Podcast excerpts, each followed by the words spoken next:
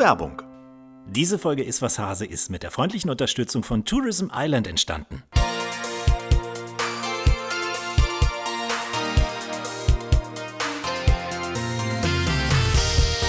Ist was Hase. Der leckerste Podcast der Welt. Mit Cornelia Poletto und Dennis Wilms. So, guten Morgen allerseits. Der zweite Tag unseres Irland-Trips ist angebrochen. Conny macht ein Panoramafoto. Wir sind am Doran Strand unterwegs und äh, wollen Austern uns angucken. Also nicht die, die wir gestern schon gesehen haben, sondern wollen Austernbabys gucken. Austernbabys wollen wir angucken. Wir sind auf dem Weg zu den Austernbänken und äh, werden da mal ein bisschen checken, wie weit sie sind, die kleinen süßen Babys. Genau. Aber Austernfischen bist du doch schon mal gegangen, oder, Conny? Oder ist? Tatsächlich ist das alles hier mein erstes Mal. Nein, echt? Ich war, war schon mal auf Sylt und habe sie mir angesehen, Ja, aber äh, tatsächlich noch nicht selber. hätte jetzt Gefangen. gedacht, hätte jetzt gedacht, dass du das schon mal erlebt hast. Ich habe es auch noch nicht erlebt und bin jetzt sehr gespannt. Wir treffen auf Glenn jetzt gleich, einen Austernfischer, der uns hoffentlich ein bisschen was erzählen kann darüber, wie die hier gezüchtet werden und wie sie dann auch geerntet werden. Sagt man geerntet bei Austern? Weiß ich gar nicht. Ich glaube ja, Ja, ne? kann man schon sagen. Ja. Okay. Ah, alright. Ja, jetzt auch nochmal hier aus dem Studio. Herzlich willkommen zum zweiten Teil unserer kulinarischen Reise nach Irland. Wenn ihr Teil 1 noch nicht gehört habt, schnell eine Folge zurückskippen, dann seid ihr auf dem Laufenden. Wir waren da auf dem Sligo Food Trail unterwegs an der Westküste Irlands, dem Wild Atlantic Way, einer wunderschönen Küstenstraße. Kulinarisch steht da natürlich allerfeinstes Seafood auf dem Programm. Und nachdem wir am Ende der letzten Folge ein wunderbares Austern-Tasting bei Ashling Hunter in ihrem kleinen Lädchen hatten, hat sie uns eingeladen, die Austernfarm zu besichtigen, die sie und ihr Mann Glenn bewirtschaften. Glenn kam mit dem Traktor und auf seinem Anhänger hatte er Dutzende von Säcken voller Austern, die jetzt in seiner kleinen Produktion verarbeitet werden.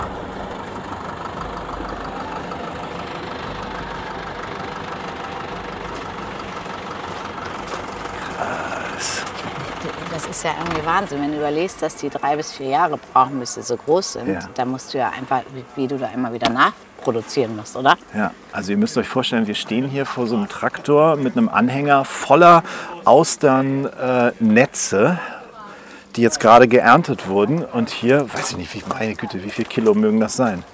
Sehr, sehr, sehr, sehr Einige viel. hundert. Ja, würde ich auch sagen. Ja. Aber auch viel Algen, ne? Viel Algen, ja. Diese Netze haben unterschiedliche Größen und daran können die sehen, also die Maschen, Ja, daran können die sehen, wie alt die Austern sind. Ah, Und deswegen ah, das ist ja weißt du dann gleich, äh, wobei es hier so aussieht, als hätten die alle die gleiche Größe. Aber das finde ich ganz spannend, weil das wäre nämlich die Frage, wie kannst du erkennen, was die für eine Größe haben Ja. oder wie alt die sind, ne? Dann zeigt Glenn uns, wie die Austern sortiert werden, denn die Größe ist entscheidend. Unterschiedliche Länder mögen unterschiedliche Größen. Sind die Austern zu klein, gehen sie zurück zu den Bänken und müssen noch ein bisschen wachsen. These oysters are going for the most of the what we're, what we're doing here is grading the grading the bigger oyster, taking the bigger oysters off, grading out the bigger oysters, and put these. We'll keep them up for the market, and then the smaller ones will go back down to the down into onto the oyster beds again to be grown for another year. You want the, what you want is the lovely. What you want is a lovely deep a lovely deep cup shape, a deep, deep cup with no long growth. And you can see how the oyster grows then, see like every month, a little bit. In the summertime, and you see he grew a lot there where he's white. Wichtig ist, dass so eine Auster einen tiefen Cup hat, also dass der Teil, wo das Fleisch sitzt, ausreichend groß ist. Und ähnlich wie ein Baum Jahresringe hat, kann man auch bei der Auster an ihren Ringen sehen, wie sie wächst. Es gibt Monate, da wächst sie mehr, wie zum Beispiel im Sommer, und es gibt Phasen, wo das Wachstum geringer ist. They're just all diff- different weights, different sizes. Like this, so the number four oyster, the small oyster, that goes to the the bistro oyster, goes out to Hong Kong to the casinos where they'd be gambling and they'd keep firing them back. And then you'd have num- different sizes. Number threes goes to the restaurants in France, goes to the local restaurants, um, and then all the bigger ones ones and zeros go out to China, where they use them for sushi. Die haben alle unterschiedliche Größen und unterschiedliche Gewichte, erklärt uns Glenn. Kategorie 4, also eher die kleineren Exemplare, gehen nach Hongkong in die Casinos. Kategorie 3 in die Restaurants nach Frankreich und auch in die lokalen Küchen. Und die größeren Kategorien 1 und 0, die gehen nach China, wo man sie zu Sushi verarbeitet. Grundsätzlich werden bei Glenn die Austern auf Tischen kultiviert. Das ist an flachen Küsten und in breiten Gezeitenzonen möglich. Auf diesen Tischen sind die Austern in grobmaschigen Netzen, die während der Flut im Wasser sind und bei Ebbe im Trockenen. Diese Tischkultivierung hat den Vorteil, dass die Austern vor natürlichen Feinden auf dem Boden geschützt sind und nicht so leicht verschlammen können. Man muss die Säcke allerdings regelmäßig wenden und schütteln und man muss von Zeit zu Zeit den Algenbewuchs entfernen.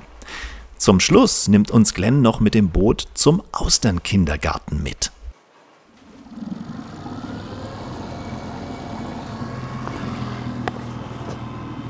This is the nursery, how it, um, Uh-huh. thi- thi- this is the a paddle wheel, it, it, it ro- rotates and it, um, And what does the rotation do? it pumps the water, it pulls the water through. Ah, okay. So uh, there's a all boxes 1, 2, 3, 4, 5, 6, 7, 8, 9, 10, 11, 12, 24 boxes each side. And this is the channel in the middle. I So, just- so that makes sure that they are supplied with always fresh water. Or and see when the, when, the, when the tide is calm like this, yeah. there's no movement of the water. So Uh-huh. once the wheel is paddling, it's pumping water constantly through them. Okay. So they get plankton, get food to grow. 24 kleine Boxen, die durch ein Schaufelrad ständig mit umströmendem Wasser versorgt werden. Auch wenn gerade wenig Wasserbewegung durch die Gezeiten stattfindet. Dadurch werden die Babyaustern mit Plankton versorgt und das wiederum brauchen sie dringend zum Wachsen. Ein spannender Einblick, den wir dank Ashling und Glenn bekommen haben.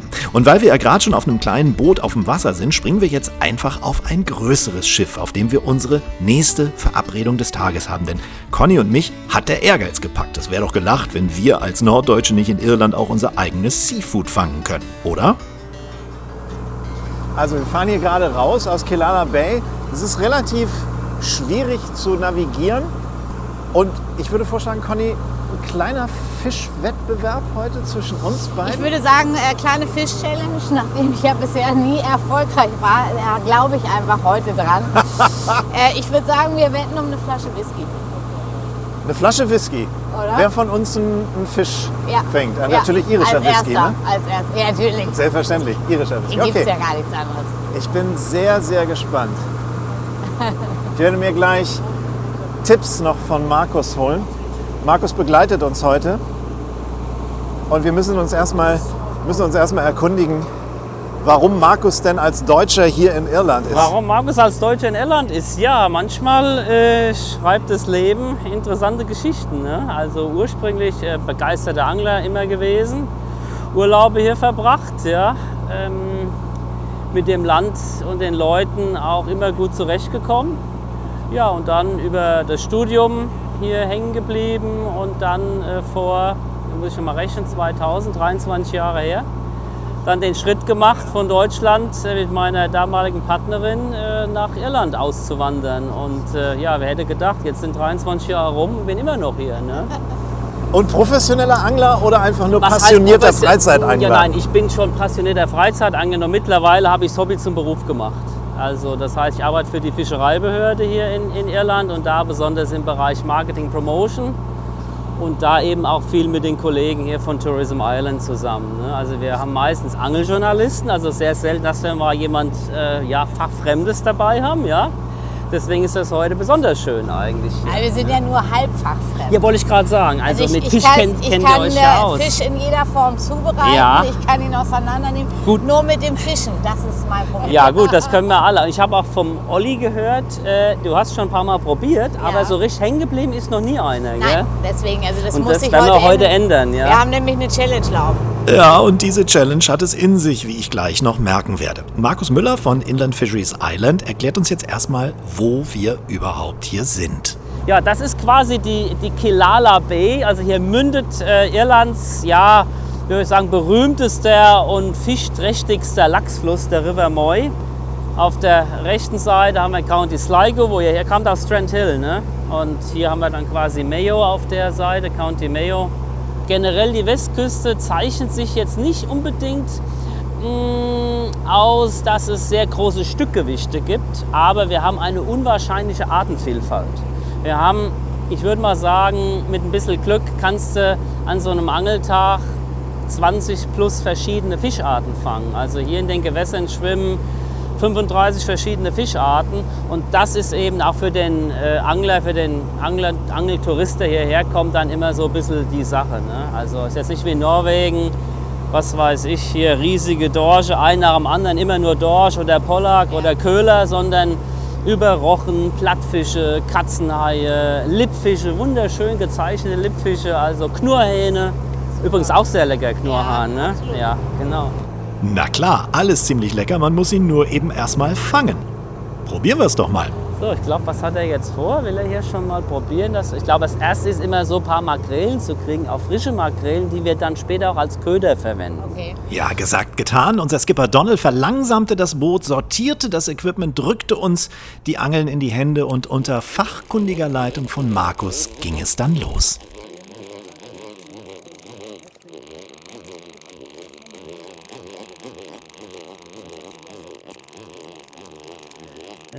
Ein bisschen länger lassen, ja. Genau. Bisschen Schnur, lang schon, ja, wieder hoch, genau. Und dann einfach um die Kurbel so ein, zweimal darum. Letztes Mal, als wir mit ihm draußen waren, haben wir bestimmt über zwei Stunden lang 30 bis 50 Delfine gesehen, die die ganze Zeit um die, ums Boot sind. Neulich war ein Buckelwal hier, also war Wahnsinn. Und ihr werdet es nicht glauben, gleich bei unserem ersten Stopp ist es dann tatsächlich passiert. Ich habe einen. Quatsch. I have one. Nein, Ja?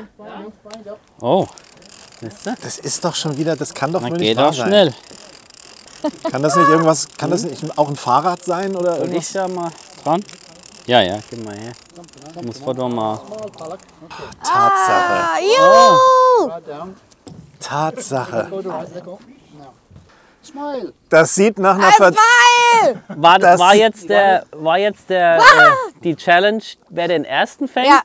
Oh, Ja, ja. ja, dann Aber ich könnte sie noch umändern, die Challenge, in wer die meisten heute Ja, fängt. gut. Aber war den größten. ich will nicht unfair sein. Hase, Hase. Ja, Das kleine Ding hat mich jetzt gerade eine, eine Flasche Whisky gekostet. Ne? Das kann ja wohl nicht sein. so. Ein Pollack oder auch Steinköhler genannt. Und was für ein Ding. Naja, Ehre, wem Ehre gebührt. Ihr könnt euch aber sicherlich vorstellen, dass der Rest des Boottrips für mich ein Spießrutenlauf durch den Spott von Frau Poletto wurde. Du musst auch einfach dich auch ein bisschen bewegen, Hase, weißt du? Brauchst eine gewisse Dy Dynamik. Die Möwe ruft meinen Namen. Conny will's machen. Conny. Hase, wie fühlt sich das an? Du hast einen richtig dicken Fisch an der Angel, ne? Ja, ja. Nee, nee, klar. Oh, doch nur eine Sardine. Sehr witzig. Wo bist du denn? Bist du so klein, dass wir dich alle nicht sehen können? Nein, man muss schon ein bisschen Bewegung reinbringen. Ich hatte gerade schon einen dran, der hat sich wieder anders überlegt. Der wollte zu dir, glaube ich. Oh shit, da ist schon wieder einer dran. Ja, so ging es dann die nächsten Stunden noch weiter. Zu meiner Ehrenrettung ein paar habe ich dann auch noch gefangen, aber die Wette war verloren. Naja. Nach diesem wunderschönen Tag auf dem Wasser ging es nach Balinar zu unserem Hotel und zwar einem absoluten Traumhotel, dem Belique Castle, also einem echten Schloss. Das wurde zwischen 1825 und 1831 im neugotischen Stil gebaut und vom legendären irischen viktorianischen Architekten John Benjamin Keynes entworfen. Man nimmt an, dass die ursprüngliche Struktur der Burg mindestens aus dem 13. Jahrhundert stammt. 1961 beschloss ein Offizier der Handelsmarine, Marshal Doran, das Anwesen zu kaufen. Der hatte eine große Leidenschaft für Fossilien und für maritime Geschichte, sammelte unzählige Artefakte, die es bis heute in dem Castle zu bestaunen gibt. Aber nicht nur das. Belique Castle hat auch einen sensationellen Küchenchef, nämlich Alan Manyard, der uns ein fantastisches Abendessen gezaubert hat. Und genau an diesem Punkt sind wir jetzt. Wir sitzen am Tisch im Schlossrestaurant. Conny, Oliver Treptow von Tourism Island und ich lassen den Tag nochmal Revue passieren. So, der zweite Tag unserer Island Experience geht zu Ende. Und Conny, ich glaube, man kann sagen, wir haben heute wirklich außerordentlich gut gegessen. Ne? Also erstmal haben wir richtig hart gearbeitet. Das stimmt, wir haben äh, gefischt.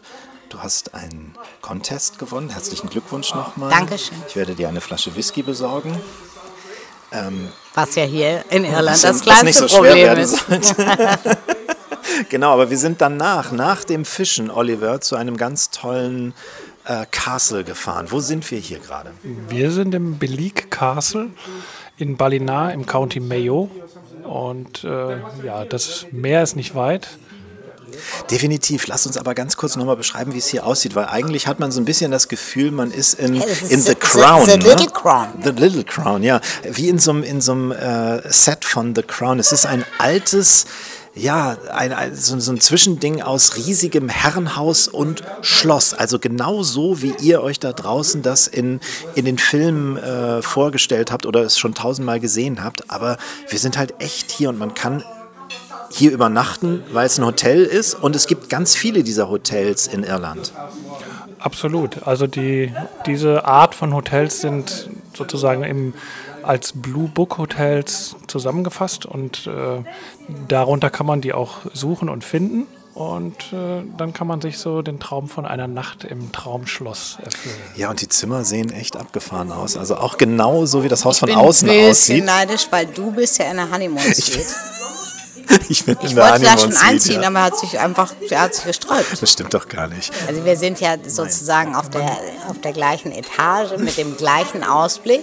Ja. Der Unterschied der, zur Honeymoon Suite ist nur, dass das Bett schmaler ist als meins. Das ist richtig, aber wir haben beide Himmelbetten in unseren Zimmern. Ne? Das ist ein Traum. Das ist wirklich, also ihr müsst euch das, wir stellen das natürlich alles auf die, auf die Show Notes. Ähm, wir verlinken das, die Internetseite auch hier von ähm, Billy Castle. Ihr müsst euch das unbedingt mal angucken und wir werden auch ein paar Fotos davon posten. Und wenn ihr auf äh, Insta uns gefolgt seid, dann habt ihr vielleicht ja auch unsere Stories und unsere Reels gesehen. Also es ist spektakulär. Und was noch dazu kommt, Paul, äh, Paul sage ich jetzt schon, weil ich gerade von an Paul denke, nämlich den Besitzer, mit dem wir gerade gesprochen haben, also Oliver meine ich natürlich, was noch dazu kommt, man kann hier hervorragend essen. Absolut. Also das könnt ihr wahrscheinlich viel besser beurteilen als ich.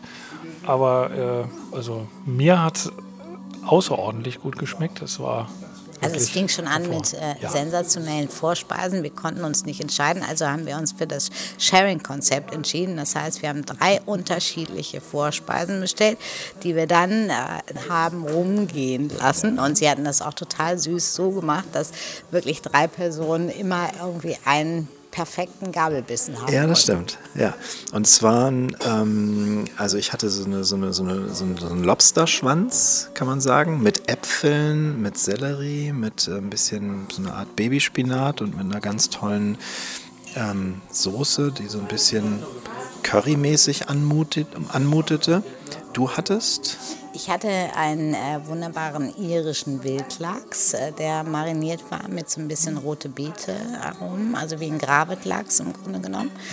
Und äh, dann, Oliver, hattest du äh, Ich hatte die Jakobsmuscheln mit so einer fruchtigen, sehr leckeren Jus. Und was Ja, war ein bisschen was so Crispiges war da so auch noch. Da war noch was- war Hm? dabei. Ja, so- Genau. Das war äh, sehr fein und ein bisschen geröstetes Brot. Und dann kamen wir zur Hauptspeise.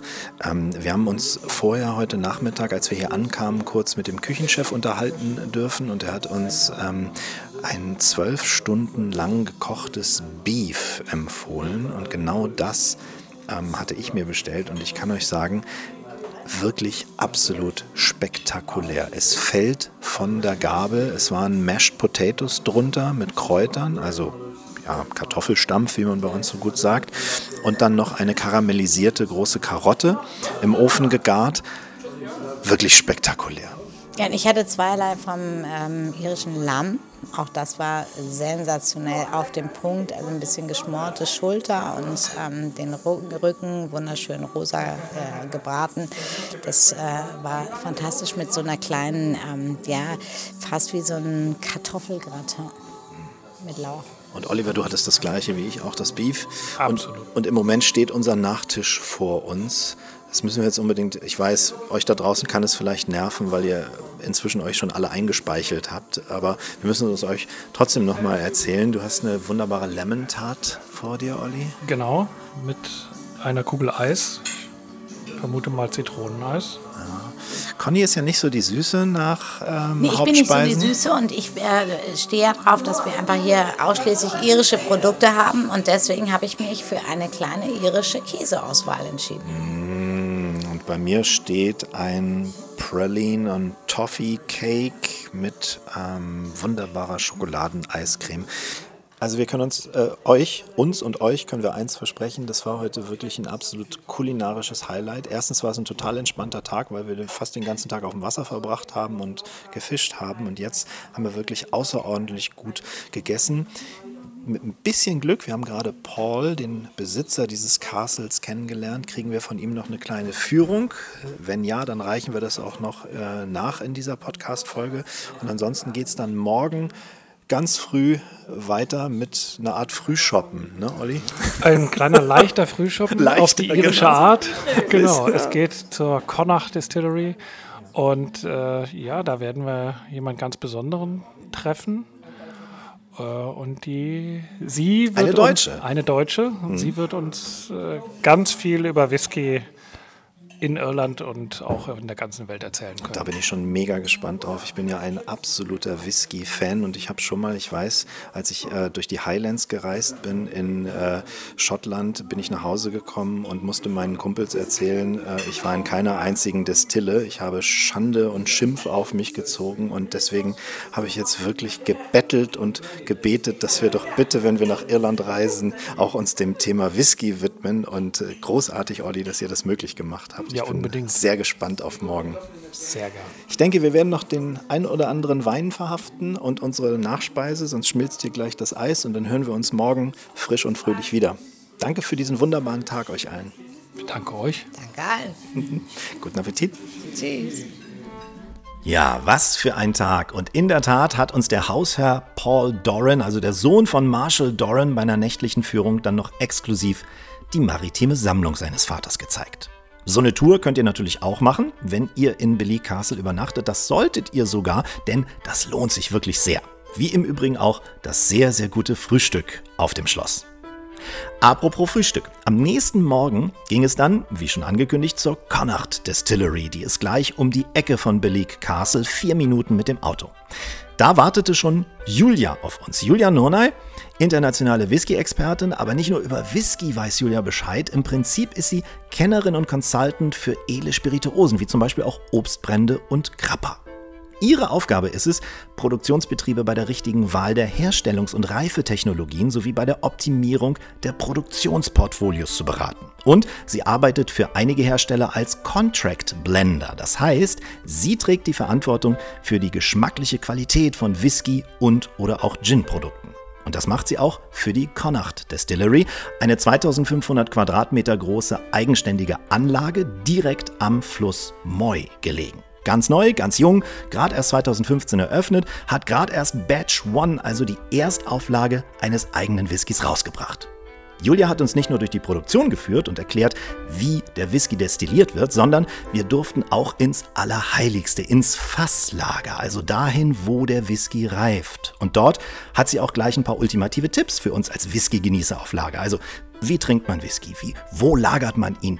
Wann sind die Aromen weg? Und warum sollte man seine Whiskybar nicht unbedingt neben den Bassboxen seiner Stereoanlage einrichten? Ziemlich interessant für jeden, der Whisky so liebt wie ich. Aber jetzt eins nach dem anderen. Wir beginnen unseren Rundgang in der Produktion.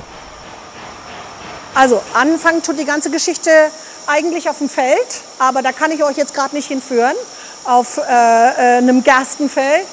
Äh, für uns hier in der Brennerei fängt es tatsächlich an, hier bei der Mühle, äh, wo wir das Malz, das wir einkaufen, es ist übrigens ein Ale Malt, also es ist natürlich ein, nicht dieses normale helle Malt, das wir von vielen anderen Brennereien kennen, sondern wir unterscheiden uns diesbezüglich hier, indem wir ein etwas dunkler geröstetes Ale Malt verwenden, das, das ein bisschen mehr Aromatik und Geschmack hat. Also für uns fängt es hier an in der Mühle. Hier wird unsere, unsere Gerste, unser Gerstenmalz äh, gemahlen, bevor es dann in die Braueinheit äh, übergeht. Das ist übrigens alles deutsche Technik. Ähm, könnte man wirklich tolle Biere auch damit machen. Wir benutzen das hier, um äh, tatsächlich den maximalen Zuckergehalt äh, äh, auszulösen. Weil je mehr Zucker, ah, jetzt geht hier unser, unser Dampf wieder los. ähm, um den maximalen Zuckergehalt auszulösen, damit die Hefe richtig viel Arbeit hat, weil je mehr Zucker, umso mehr äh, werden wir letztendlich dann haben. Ähm, das sieht man hier in unseren fünf verschiedenen äh, Gärbehältern. Hier wird die Hefe zugegeben und äh, der Whisky darf, oder beziehungsweise nein, nicht Whisky, halt, das ist ja noch gar kein Whisky. die Flüssigkeit darf also über mehrere Tage vergären. Ja, wir brennen in, meistens zweifach. Das ist der Whisky, den man heutzutage kaufen kann unter der Bezeichnung Connacht. Das ist ein zweifach destillierter Single Malt. Das heißt, äh, die vergorene Flüssigkeit geht dann in die erste Brennblase. Hier wird Alkohol von Wasser aufgrund der Temperatur getrennt. Das heißt, Alkohol, äh, der kondensiert ja schon bei, bei ähm, nein, Entschuldigung, der verdampft ja schon bei ungefähr 80 Grad Celsius. Wasser bei 100. Auf die Art und Weise können wir Alkohol von Wasser gut trennen. Das ist in jeder Brennblase das gleiche Schema. Das ist also nichts, äh, äh, was wir anders machen als andere, sondern Destillation Physik. ist Physik, ganz Genau, genau. ja. ne? Und äh, wie heißt es immer so schön? Distilling is a science, blending is an art. Aber dazu kommen wir später noch. Also das ist hier wirklich nur Standard-Destillationsprogramm, allerdings in kupfernen Brennblasen. So, wir brennen hier zweifach, das heißt Vorlauf und Nachlauf werden bei der zweiten Destillation erst abgetrennt. Wenn wir dreifach destillieren, passiert das Ganze bei der dritten Destillation, aber der Whisky ist noch nicht auf dem Markt, also dann müssen wir uns noch ein bisschen gedulden. Ich schätze mal so. Das heißt, es ist natürlich noch hochwertiger, dreifach destilliert. ja, ich würde gar nicht mal sagen hochwertiger. Da steckt natürlich viel, viel mehr Arbeit drin. Aber ob geschmacklich für jemanden hochwertiger ist, das muss jeder für sich selber entscheiden. Also es ist einfach eine andere Stilistik. Es ist ein Whisky, der ein bisschen feiner ist im Aroma, weil der Alkoholgehalt nach der dreifachen Destillation wesentlich höher ist. Das heißt, wir müssen da auch vom Aufwand her bei der Fassreifung später viel, viel besser aufpassen, dass das Fass nicht so die Führung übernimmt, sondern dem Whisky noch die Möglichkeit gibt, Whisky zu bleiben und nicht nur Holzsuppe zu werden. genau. Ja, und nachdem wir hier jetzt ja gerade in einem relativ lauten Umfeld, nämlich in der Produktion sind, gehen wir jetzt mal in das etwas stillere Lagerhaus, wo dann die Reifung stattfindet. Und wie heißt es so schön, wir lassen den Whisky einfach mal schlafen. Gesetzlich für mindestens drei Jahre weil ähm, der Gesetzgeber äh, die dreijährige Reifung vorschreibt, damit Whisky sich überhaupt erst Whisky nennen darf. Wir lagern hier üblicherweise ein bisschen äh, länger. Das heißt mindestens vier Jahre. Äh, zwischenzeitlich ist unser Whisky schon fast fünfeinhalb Jahre alt. Also das heißt, äh, wir können jetzt langsam mit Alter protzen. Und ich glaube, wenn ihr hier reinkommt, Oh ja, das riecht schon ganz, ganz toll. Ja. Es riecht nach Sherry-Noten, äh, Ja, genau. nach Wein, nach Rotweinnoten. Herrlich. Genau, also es ist ein ganz anderer Geruch hier drin. Es ist hier drin leise. Es hat hier drin eine wesentlich kühlere Temperatur als draußen. Ich glaube, über diese Schwelle zu treten und diesen Geruch plötzlich wahrzunehmen und dieses völlig andere Gefühl, auch Körpergefühl hier drin wahrzunehmen, das ist für mich immer wieder eine andere Welt. Und es ist genau das. Da draußen ist die hektische Produktion und hier drin ist dann die dauerhafte, so langfristige Reife. Rausch. Einen meditativen Zustand. Ja, das ist toll. Ja, ich meine, die Luft ist natürlich auch ein bisschen Alkohol geschwängert, ne? Klar. Sind wir mal ganz ehrlich. Das gefällt uns beiden ja sehr gut. Nicht nur euch. genau. Ja, und ähm, hier dürfen die Fässer dann, wie gesagt, in Ruhe reifen. Der Whisky darf sich entwickeln. Und ähm, in, wenn wir dann das Gefühl haben, der Whisky ist jetzt so weit, dass er abgefüllt werden kann, dann äh, wandert die Probe auf meinen Schreibtisch und dann schaue ich, welche Fässer gut zusammenpassen. Weil das ist ja, die müssen ja dann den Rest ihres Lebens, müssen diese Whiskys ja gemeinsam in einer Flasche verbringen, kürzer oder länger. Es gibt Sammler, die heben ihre Flaschen für ewig auf, aber es gibt eben auch Whiskys, die sofort getrunken werden. Für mich ist es wichtig, dass diese Brüder und Schwestern, die hier zusammenkommen, dass sie sich auch vertragen als Familie. Und das ist das, was Blending für mich ausmacht. Da also das, mit Scheidung einreichen. nee, das ist zu spät dann. das ist genau der Punkt. Also das ist, äh, das ist dann meine Arbeit, die Sachen so zusammenzustellen, dass die sich vertragen, dass die harmonisch miteinander umgehen und, dass es wie- letztendlich schmeckt. Wie ist das jetzt, wenn ich jetzt so einen hochwertigen Whisky kaufe? Wie lange kann ich den tatsächlich äh, nach Öffnen stehen lassen? Also er braucht ja nicht in den Kühlschrank oder so. Ne? Nein, nein, gar nicht. Äh, better, äh, besser nicht im Kühlschrank. Also ähm, Whisky schmeckt sowieso viel, viel besser bei Zimmertemperatur, weil man dann all diese Aromen, die die Kälte eventuell kap verkapseln würde, die er wirklich wahrnehmen kann. Also diese, diese Öffnung einer Flasche bedeutet natürlich, dass man jetzt da Sauerstoff an den Whisky ranlässt und Sauerstoff bedeutet Oxidation und Oxidation bedeutet natürlich auch, dass der Alkohol sich abbaut mit der Zeit und wenn der Alkohol weg ist, sind auch die Aromen weg. Das ist der Punkt. Ich würde es davon abhängig machen, wie voll die Flasche ist. Also das heißt, ähm, wenn da noch viel in der Flasche drin ist, langsam trinken. Wenn die Flasche leer wird, immer schneller trinken. Und es hat natürlich auch was damit zu tun, was das für ein ursprünglicher Alkoholgehalt war. Wenn das eine Fassstärke war mit 55 Prozent oder so. Und da gehen ein, zwei Prozent durch Oxidation über den langen Zeitraum verloren, dann ist das nicht schlimm. Aber wenn ich mir eine Flasche mit dem gesetzlichen Minimum von 40 Prozent kaufe und da ist ganz viel Luft drin in der Flasche und dann schlägt die Oxidation voll zu, weil die Flasche vielleicht auch noch im Sonnenlicht steht oder so, dann kann das nach einem Monat schon schon vorbei sein. Also es hat ganz viel damit zu tun, wo ich dann die Flasche aufhebe und wie viel Alkoholgehalt und wie viel da letztendlich noch drin ist. Also volle Flasche langsam trinken, leere Flasche schnell trinken. Gibt es Ganz denn einfach. auch für, für Whisky, also wir haben ja zum Beispiel bei hochwertigen Rotweinen, Weinen, sowieso auch Weißwein, haben wir ja dieses Couravin-Konzept, dass wir wirklich wie mit einer Nadel da reingehen und somit einen ähm, hochklassigen Wein ausschenken können, ohne dass so schnell Oxidation stattfindet. Gibt sowas auch für Whiskyflaschen? Es gibt diese Vakuumsysteme, die ja auch im Weinbereich bekannt sind, die von vielen Whisky-Trinkern verwendet werden.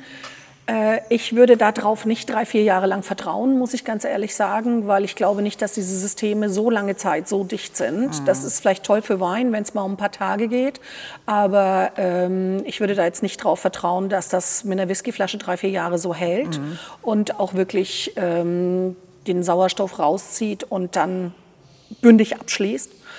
Ähm, ich ähm, weiß, dass manche Leute dann so äh, Murmeln in die Flasche reintun, um den, um den Flüssigkeitsgrad nach oben zu bringen in der Flasche und eben nicht so viel drin. Luft in der Flasche drin zu haben.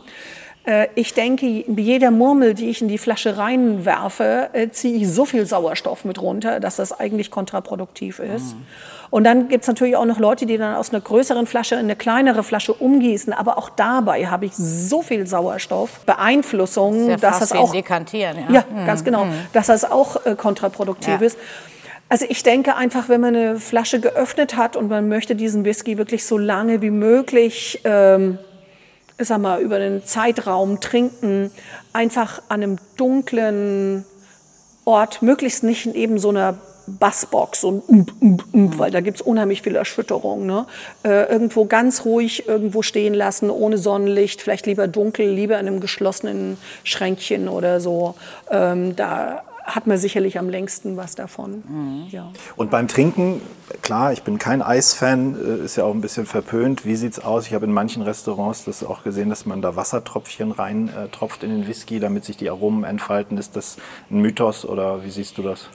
Also es ist kein Mythos. Ich bin kein großer Fan der Verdünnung, wenn wir von Whisky von unter 50 Prozent reden. Also in dem Moment bin ich kein großer Fan davon, weil ich die Gefahr sehe, dass Leute dann zu viel Wasser reintun und das dann nicht mehr Whisky ist. Der Gesetzgeber schreibt mindestens 40 Prozent Alkohol vor und ich sage mal, wenn ihr da zu viel Wasser reintut, trinkt ihr kein Whisky mehr. Whisky-Schorle. Schöner Und Ausdruck. schon ist ein neues Getränk geboren. Jetzt neu in Pulettos in Hamburg-Eppendorf. Die Whisky-Schorle. Genau. Also ich bin kein großer Fan des Verdünnens, aber ich muss natürlich auch sagen, bei einer Fassstärke oder so, also alles, was so über 50 Prozent hat, dann hilft Wasser schon, die Aromen ein bisschen zu öffnen. Also insofern ja. Eis nein. Äh, Sagen wir mal ganz ehrlich, wenn ich irgendwas Erfrischendes haben will, äh, kann es auch durchaus sein, dass ich mal an einem heißen Sommertag einen Eiswürfel in Whisky reintue, beziehungsweise dann wahrscheinlich eher in einen Longdrink. Also ich bin dann nicht so der pur Whisky mit Eis-Fans mache ich eigentlich nicht. Eher einen Cocktail oder Longdrink oder so, ganz genau.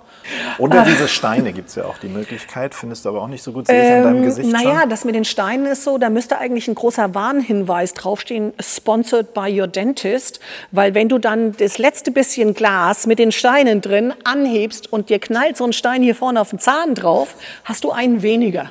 Also äh, das finde ich sehr gefährlich, muss ich ganz ehrlich sagen. Ich glaube, dieses Missgeschick ist davon abhängig, wie viele Whiskys du vorher schon hattest. Das kann sein, aber äh, viele Leute denken da gar nicht dran, wie viel so ein Stein auch tatsächlich wiegt, wenn der so auf den Zahn drauf knallt. Ne? Also es Die Gefahr ist auf jeden Fall Die Gefahr da, ist da. Und also das äh, würde ich auch deswegen aus diesem Grund nicht empfehlen. Nein, das Kühlen muss gar nicht sein. Also ich denke, Whisky in einem schönen Glas genossen. Wichtig ist, dass wir auch ein Glas haben, das die Aromatik des Whiskys unterstützt. Also insofern fände ich einen Tumbler jetzt nicht richtig. Da muss ein schönes Connoisseurglas, vielleicht so wie so ein Nosing-Glas, so eine, Genau. wie vielleicht auch so eine Sherry Copita, so in die Richtung, ähm, so ein bisschen tulpenförmig, fände ich richtig toll. Gut, dann lass uns noch mal hier so ein bisschen durch die Gänge streifen und uns die Fässer angucken. Ja. Also die Fässer sind definitiv ja das, was dem Whisky Aroma gibt, aber wie, äh, viele andere Destillen behaupten ja auch, sie ähm, lagern ihre Fässer in irgendwelchen Wellblechhütten direkt am Meer, das, die salzige Umgebungsluft. Spielt das wirklich eine Rolle oder ist das einfach nur ein Marketing-Gag, dass Nee, auch das- die Umgebungsluft quasi das Nee, beeinflusst? das ist, spielt eine ganz riesengroße Rolle. Also für mich ja sogar eine der wichtigsten mit. Ich mag dieses Lagerhaus hier extrem gern, weil es, wir haben hier eine, eine relativ stabile Te äh, Temperatur. Egal ob Sommer oder Winter. Wir haben, schauen hier, dass wir das Tor meistens zuhalten und wirklich nur offen haben, wenn wir hier rein und rausfahren müssen. Äh, wir haben hier eine relativ hohe Luftfeuchtigkeit. Der River Moy ist ja direkt daneben dran und der ist ja jetzt schon Ebbe- und Flutabhängig, weil wir so nah am Meer sind. Also wir haben hier wirklich eine relativ hohe Feuchtigkeit und eine relativ hohe äh, Temperaturstabilität. Und das ist das, was dem Whisky gut tut. das findet sich wirklich im Whisky wieder. Definitiv. Also gerade bei dem amerikanischen Whisky kann man das sehr, sehr gut sehen. Da gibt's ja diese Lagerhäuser, die aus Red Brick sind, also diese wirklich gemauerten Lagerhäuser mit einer viel, viel stabileren Temperatur. Diese Whiskys erreichen meistens ihren Höhepunkt so bei sechs bis acht Jahren. Und dagegen haben wir diese, diese Metal-Clad Warehouses, die es dann entweder mit weißen Metallwänden oder mit schwarzen Metallwänden gibt, die dann entsprechend viel unterschiedliche Sonneneinstrahlung auch bunkern. Und, und äh, ein- ein Black Metal-Clad Warehouse, da ist der Whisky nach zwei Jahren durch, sage ich jetzt mal drei. Dann, weil ganz oben ist es so warm, dass da der Whisky mehr oder weniger fast im Fass kocht. Und die Fässer, die wir hier benutzen, das sind, also ihr seht, ein Großteil ehemalige Bourbonfässer und die meisten von denen sind frisch aus den USA gekommen und sind hier das erste Mal belegt worden. Das nennt sich dann First Fill ex Bourbon. Das ist ein bisschen irritierend, weil First Fill würde ja bedeuten, dass sie das erste Mal belegt sind, aber das ist das erste Mal nach der Bourbonbelegung. Okay? Und wir haben hier auch ein paar Second Fill ex Bourbon Fässer. Also das sind Fässer, die wir hier schon mit unserem eigenen Whisky belegt haben. Der Whisky ist schon rausgenommen worden, ist schon abgefüllt worden und jetzt belegen wir diese Fässer ein zweites Mal. Ne? Also das haben wir auch. Aber wir sind noch eine relativ junge Brennerei. Also so richtig äh, äh, viele Möglichkeiten mit Dritt- oder Viertbelegung haben wir noch nicht. Nee, klar. es ist momentan unheimlich schwierig, gute Fässer zu kriegen, weil, wie gesagt, wir haben so viele neue Brennereien und wir haben ja nicht nur in Irland so viele neue Brennereien, sondern wir haben ja weltweit extrem viele neue Brennereien und die alle kloppen sich um die Fässer und ja, das ist das Problem. Also da geht es wirklich um Beziehungen. Da geht es wirklich darum, auch mal zu einem Fassmakler zu sagen, du pass mal auf, äh, ich hätte ganz gerne von dir und ich bin bereit, 50 Euro mehr zu bezahlen pro Fass, aber ich will die allerbeste Qualität. Und es geht halt nicht immer nur um Geiz ist geil und ah, mir schickt da jemand eine E-Mail, dass ich hier für 250 Euro ein besonderes Fass haben kann. Geil, kaufe ich. Benutze ich einmal, schmeiße ich anschließend weg. Nee, das gibt keine gute Qualität. Also das ist nicht mein Ansatzpunkt. Mein Ansatzpunkt ist wirklich, nur die besten Fässer zu kaufen, lieber eben auch mal 100, 150, 200 Euro mehr zu bezahlen, dafür aber dann die Fässer auch immer wieder zu verwenden und denen langes Leben zu geben. Weil, sagen wir mal ehrlich, hier, das ist ein ehemaliges Bourbonfass. Diese Eiche, diese amerikanische Eiche, die ist ungefähr 80 Jahre lang gewachsen, bis sie, äh, äh, bis sie gehauen wurde. Und dann braucht sie noch eine ganze Zeit lang, bis man da draußen Fass machen kann. Dauert so ein bis anderthalb Jahre, je nachdem, ähm, wie, die Fässer auf, äh, wie das Holz aufbereitet wird. Und danach kann man so ein Fass bis zu 80 Jahre benutzen. Der hat also noch mal ein zweit, der Baum hat ein zweites Leben. Und das finde ich faszinierend. Und bei der europäischen Eiche hier, da ist es sogar noch, noch länger. Diese europäische Eiche braucht ungefähr 150 Jahre zu wachsen. Und diese Fässer kann ich auch ungefähr 150 Jahre lang benutzen. Das heißt, wenn ich heute in ein gutes Fass investiere, dann kaufe ich das eigentlich nicht für mich, sondern ich kaufe das für meine Enkelkinder. Und das finde ich das Faszinierende daran. Auch diese, diese lange, äh, äh, diese, diese Langfristigkeit in dieser ganzen Geschichte zu sehen. Und da, glaube ich, müssen viele Brennereien noch was lernen, weil es gibt zu viel Hire und Fire. Ich kaufe mal schnell ein Fass, ich mache mal schnell das XY super sexy anhörende Finish und danach schmeiße ich das Fass weg. Hallo? Wir haben hier ähm, ein Produkt, ich hoffe, dass wir für euch dann nachher noch eine Probe kriegen können. Äh, das war ein Sherry-Fass, das wir hier verwendet haben. Von dem war ich so begeistert. Das hat sich so toll entwickelt, dass wir das jetzt hier als Distillery Exclusive Einzelfassabfüllung haben werden. Ähm, do we have it? Great. Oh ja, und wie wir ihn haben werden. Und deshalb springen wir jetzt mal kurz aus dem Fasslager hin zum Tasting, das übrigens sportlich um 10 Uhr morgens stattfand. Ist nicht unbedingt meine Zeit, zu der ich Whisky trinke, aber was macht man nicht alles für einen Genuss-Podcast? Naja, man kann ja auch ausspucken, werdet ihr jetzt vielleicht richtigerweise einwenden. Ja, das stimmt, aber bei den Köstlichkeiten, die wir da vorgesetzt bekamen, wäre das echt Frevel gewesen. Also lieber ein paar Minischlucke und die wirklich genießen und runterschlucken. Apropos, wie genießt oder wie tastet man denn Whisky richtig?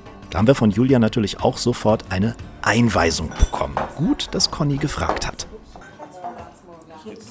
Wenn man Whisky richtig verkosten möchte, macht man das auch so wie beim Wein, dass man dem so ein bisschen Luft gibt im Mund? Oder probiert, wie probiert man am besten Whisky? Ich danke dir für diese Frage. Weil bei mir hört sich das immer ganz schlimm nach Schmatzen und Schlürfen Ja, an. ja. Ist ja bei der Teeverkostung auch nicht anders. Und viele Leute trauen sich das nicht. Und ich finde das immer so ein bisschen schade, weil ich denke, das gibt einem die besten Aromen. Also wir haben jetzt hier ähm, bei dem Strawberries haben wir 43 Prozent Alkohol und bei dem Ballyhoo auch 43. Und ähm, ich würde euch ja gerade zeigen, wie ich das so normalerweise mache. Also wichtig ist für mich immer die Nase, ganz, ganz wichtig, dass ich ja, also ich glaube, die, den größten Eindruck kriegen wir tatsächlich über die Nase. Und für mich ist es immer wieder ein Unterschied, ob ich vor oder nach dem Trinken rieche. Weil nach dem Trinken ist das olfaktorische System bereits benetzt und dann nehme ich andere Aromen wahr. Deswegen also vorher immer erstmal rechts und links. Ich rieche nie so richtig voll in die Mitte, sondern immer so rechts und links, weil wir natürlich auch äh, unterschiedliche Bereiche haben. Die, die äh, Naseneindrücke gehen ja an verschiedene äh, äh, Gehirnhälften.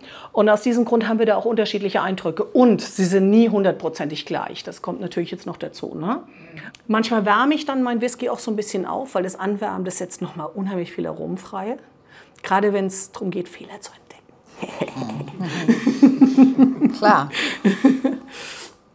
Und wenn ich dann verkoste, dann nehme ich mir ungefähr, naja, so wie, das ist so ein normaler Schluck. Also es ist jetzt nicht so, mm, so ein ganz großer, sondern wirklich so, also äh, das, Teil, äh, das Glas, was ihr habt jetzt ein kleines bisschen mehr, aber das, was ich habe, das würde ich mir wahrscheinlich jetzt so auf zwei Schlucke einteilen, würde ich mal sagen. Ne? Und dann lasse ich den Whisky wirklich erstmal wandern. Mm, mm, in verschiedene Bereiche. Also auch so in die Bereiche hier hinten, wo der Whisky normalerweise nicht hinkommt. Ich finde auch, wenn man den sich hier auf die, auf die Zungenränder ganz nach hinten äh, äh, laufen lässt, dann finde ich, hat man eigentlich das, das beste Aroma.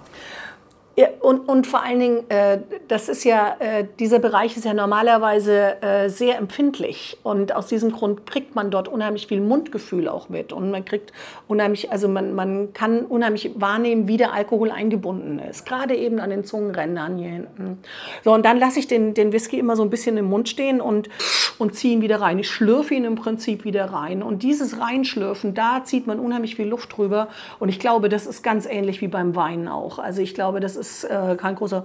Und dann ähm, mache ich nochmal dasselbe, so mm, mm, nochmal und nochmal Luft drüber. Und dann erst schlucke ich runter. Und was für mich das Wichtigste ist, dass ich nach dem Runterschlucken durch den Mund ausatme, weil dadurch kriege ich sofort eine Bündelung der Aromen. Und wenn jemand da groß, also viele Leute reden ja über Abgang, also Abgang ist für mich ein ganz schlimmes Wort. Ich hasse das, weil wenn ich einen Abgang mache, dann sieht es anders aus. Ich nenne das Nachklang, weil die Spirituose klingt in uns nach. Also ich finde es wesentlich schöner und angenehmer, diesen Ausdruck. Ich, ich tut es immer innerlich weh, wenn ich Abgang höre. und ähm, und gerade wenn ich ausatme, durch den Mund ausatme, kriege ich genau diesen Nachklang sofort. Und da muss ich nicht erst lang warten und rumschmatzen, sondern dann kriege ich sofort, äh, worum es geht. Und das trägt für mich innerhalb von wirklich ein paar Sekunden zu dem Gesamtbild des, des Whiskys bei. Ich sag euch, es war ein Genuss, was wir da vorgesetzt bekommen haben. Ich will euch aber nicht weiter foltern, damit den Whisky-Fans nicht zu sehr das Wasser im Mund zusammenläuft. Die Connacht Distillery war ein Erlebnis. Natürlich habe ich mir auch noch ein Fläschchen des ersten Batches sichern können, worüber ich wirklich sehr glücklich bin. Und in dieser zufriedenen Stimmung ging es direkt weiter zu unserem nächsten kulinarischen Höhepunkt nach Westport, ungefähr eine Stunde in südwestliche Richtung von Ballina. Westport ist ein kleines Städtchen im County Mayo und der perfekte Ausgangspunkt für Outdoor-Abenteuer, für Ausflüge in die Berge oder zu den inselreichen Buchten der Gegend. Die Irish Times hat mal über unser nächstes Ziel geschrieben, Westport ist mehr als nur ein Städtchen mit Berg. Es vereint auf unnachahmliche Weise ein georgianisches Erbe, familienfreundliche Einrichtungen, aufregende Outdoor-Aktivitäten, ein pulsierendes Nachtleben und auch eine Reihe fantastischer Restaurants. Wie wahr. Und in einem dieser fantastischen Restaurants sind wir jetzt mit dem Inhaber verabredet. Frankie Mellon ist Chef im Unport Mall, einem der ersten Häuser am Platz, 2009 eröffnet und Frankie beschreibt seine Küche so. Well, it's it's it's modern Irish food, but it's really our our our story here is based in the, in the classics, but we we modernize it. Um, it's local food. Das, was Frankie kocht, ist modern, aber gleichzeitig auch klassisch, also traditionell. Und vor allem fast alles aus regionalen Quellen. Er schwärmt uns zum Beispiel von seinem Hummer vor, der eine Dreiviertelstunde von hier gefangen wird. Frankie beschreibt das als einfach die Straße runter. Dreimal die Woche bekommt er ihn frisch, immer dienstags, donnerstags und samstags und natürlich wandert er dann sofort auf die Karte. Aber nicht nur das Seafood bei Frankie ist exzellent, sondern auch sein Fleisch. our our our our meat is is fabulous as well.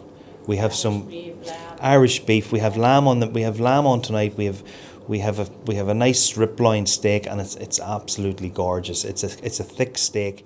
Sein Irish Beef, sein Lamm. Er hat heute Abend ein wunderbares Rumpsteak auf der Karte. Ein dickes Steak, das von seinem Schlachter 15 Minuten von ihm entfernt kommt. Von dem bekommt er all sein Fleisch und das seit über 15 Jahren. Das Geheimnis seiner Küche sind die Quellen seiner Produkte, also wo seine Produkte herkommen. Und dann bei der Verarbeitung sei es wichtig, die Produkte möglichst wenig zu behandeln bzw. zu verändern. Oder in seinen Worten. Secret is the secret is to just to do very little with it. Don't overcomplicate it. Ah, okay. Keep it simple. Keep it simple. Yeah. Ja, brauche ich nicht zu übersetzen, oder?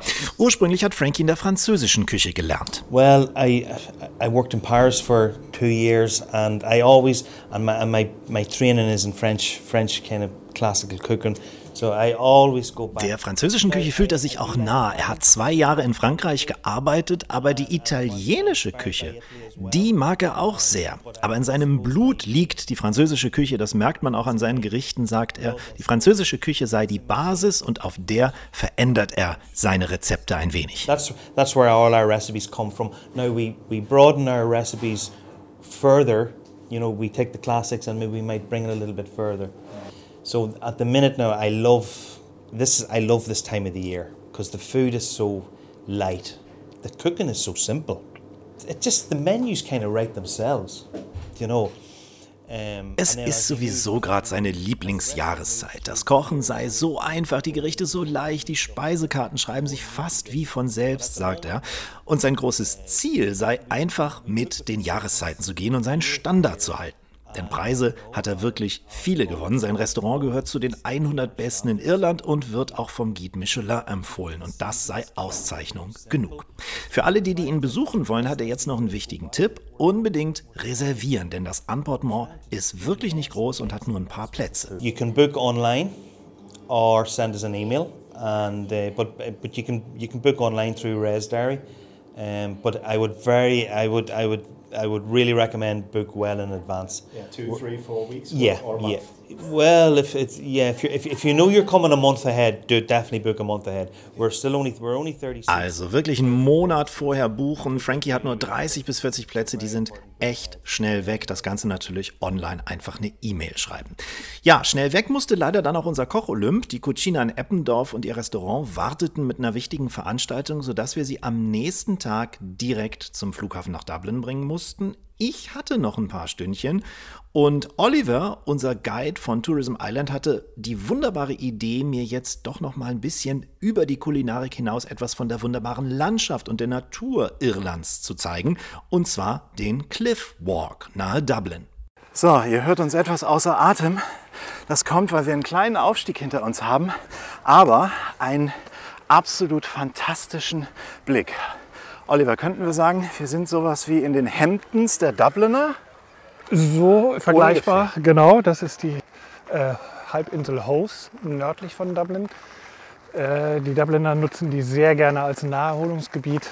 Am Wochenende sieht man die hier sehr gerne und die gehen dann auch so, man hört es vielleicht ein bisschen knirschen unter unseren Füßen, äh, den Klippenpfad, der Cliff Pass, entlang äh, des Meeres. Man hört die Wellen rauschen. Ja, man hört vielleicht auch, dass wir nicht gerade alleine hier sind.